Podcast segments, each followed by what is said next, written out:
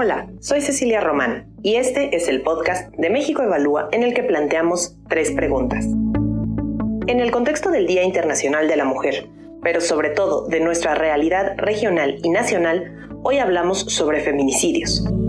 Desde México Evalúa nos concentramos en la calidad de las políticas públicas y el funcionamiento de las instituciones del Estado. Así, hoy abordamos la dimensión del problema en América Latina, los retos en torno a los datos en México y los pendientes en materia de respuesta institucional. Primero, hablamos con las investigadoras de México Evalúa, Jimena David y Mariana Nolasco. Eh, Mariana Nolasco, tú eres parte de la campaña México sin homicidios. Eh, dentro de esta, dentro de la iniciativa Instinto de Vida a la que pertenece a nivel regional, ¿qué aprendizajes nos pueden compartir? ¿Qué factores son relevantes para abordar este tema de homicidios de mujeres? En la campaña México sin homicidios, eh, no, no solo sabemos que la región Latinoamérica es la más letal en el mundo, también es la más letal para las mujeres. Por eso en la campaña México sin homicidios adoptamos un eje fundamental que es eh, la violencia de género y la violencia interpersonal que se puede evitar. Jimena, eh, la primera pregunta sobre los números de feminicidio es si sabemos o podemos hablar de cuántos feminicidios se cometen en México y quizá yendo a más profundidad, cuáles son los obstáculos para conocer esta información. Te diría que sí y no. Sí existe una estadística llamada feminicidios, estadística oficial publicada por el secretariado, que en teoría está englobando estos delitos, pero no sabemos realmente si se está midiendo bien. ¿Y por qué? Por muchas razones. Una, porque todos los códigos penales de los estados son distintos y definen lo que son causas de género para tipificar el homicidio de una mujer como feminicidio. Entonces, esto nos lleva a que en un municipio o en un estado nos pueden decir que si la mataron por un crimen pasional, eso califica como un feminicidio, pero en otro estado ese no se está contabilizando, ¿no? Entonces, estamos sumando cosas distintas y muchas veces no estamos sumando lo suficiente. Y también por el otro lado es un poco incómodo para muchos estados hablar de feminicidio. Eh, bueno, tal es el caso que hasta apenas en 2017 finalmente todos los, los estados tienen una legislación al respecto. Ok. Entonces también es, es, complicado para ellos a veces eh, tipificar algo como un feminicidio, sobre todo cuando son muchos, porque ni siquiera les gusta eh, tener alertas de género, ¿no? Entonces siempre hay muchos incentivos a simplemente calificarlos como un homicidio. Sí, eso es concretamente también por el mecanismo de la alerta de género y lo que eso le implique al Estado. Exacto, ¿no? En temas de, percepción es, es, delicado. Entonces, digamos, el dato que tenemos de feminicidios en las cifras oficiales es nuestro piso mínimo. Son feminicidios que sabemos que tenemos, pero no tenemos idea de qué tan subreportado pueda estar. Ahora, esto pasa para todos los delitos, todos tienen una cifra negra importante, pero el feminicidio, por lo delicado del tema, eh, su cifra negra es mucho mayor de, que en otros delitos. Y sobre lo que sí sabemos, eh, ¿qué números tenemos en cuanto a homicidios de mujeres o qué sabemos en cuanto a la forma en la que son asesinadas las mujeres? Sabemos que en proporción eh, de todos los homicidios que suceden en México, aproximadamente el 15% corresponden a mujeres y el resto a hombres. Pero las dinámicas en las que son asesinados son muy distintas.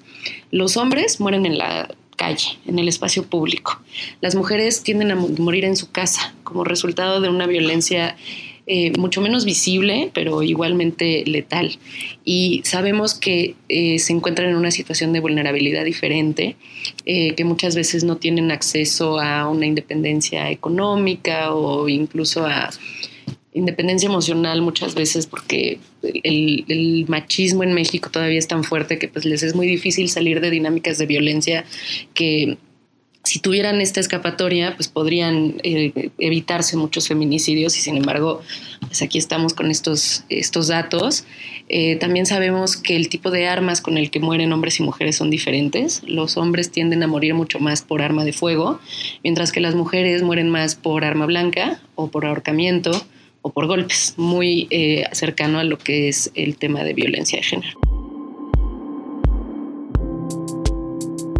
Finalmente, hablamos también con la doctora Patricia Olamendi Torres, integrante del Consejo de Derechos Humanos de Naciones Unidas sobre discriminación contra la mujer en la ley y en la práctica.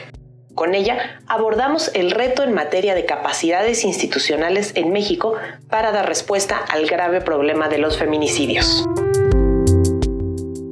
El problema es que en México tenemos una, yo le digo, dicen mis amigos que es muy, muy este, protocolario, pero yo le digo una fragilidad del Estado de Derecho. En México tenemos una cultura de que la ley no se cumple. Entonces, tenemos legislación por un lado y tenemos esta cultura de la ilegalidad y de no cumplir. Si a eso le metes la mezcla de machismo, entonces en el caso de las mujeres es adversa. ¿Qué estoy viendo yo ahora? Porque como les estamos exigiendo que tengan una perspectiva de género, es que ya se hacen un guion de dos paginitas, ¿verdad? Donde viene clase Daula, Belendo Parán, la, la insertan como chipote en la sentencia, pero de todas maneras fallan en contra, ¿no? de los derechos de las mujeres. Y lo otro que tenemos también es que no tenemos instancias especializadas, a diferencia de muchos países en América Latina. Esa era justo la siguiente pregunta.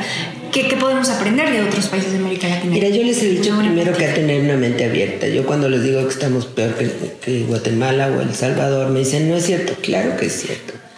Tienen policías especializados, tienen fiscalías especializadas y tienen tribunales especializados. Nosotros estamos apenas con algunas fiscalías especializadas pero te toca el juez de turno. Es decir, puedes caer en el juzgado penal que se les dé la gana sin que tú tengas tenga conocimiento o no del tema. Eh, la policía no es una policía que esté de reactivo. Yo aprendí hace muchísimos años en Costa Rica que tener policías especializados y peritos especializados es clave para resolver un delito. En México no lo tenemos. O sea, un país tan grandote con este, con tanto dinero, si tú ves los presupuestos de justicia, son impresionantes, que gastan millonadas de dinero en capacitación, no sé a quién se la regale, pero no tener especialización me parece que es verdaderamente una debilidad y forma parte de este modelo, yo diría, de este modelo de control del poder a todo, ¿no? O sea, el control político de las áreas de justicia. Yo siento que nuestras áreas de justicia están secuestradas. El cambio cultural más importante es dejar de cuestionar a las mujeres que se atreven a denunciar. Es el más importante. O sea, ya para una víctima ir a contarle a una, una persona extraña lo que le pasó es muy grave. Y si además vas a tener sanción, si una jovencita es violada y todo el mundo se va a cuestionarla porque andaba en la noche, pues te dejas desarmado. Como ser humano te quedas desarmado, sin posibilidades. Entonces, para mí el cambio más importante es dejar de cuestionar y culpabilizar a las víctimas de lo que les pasó.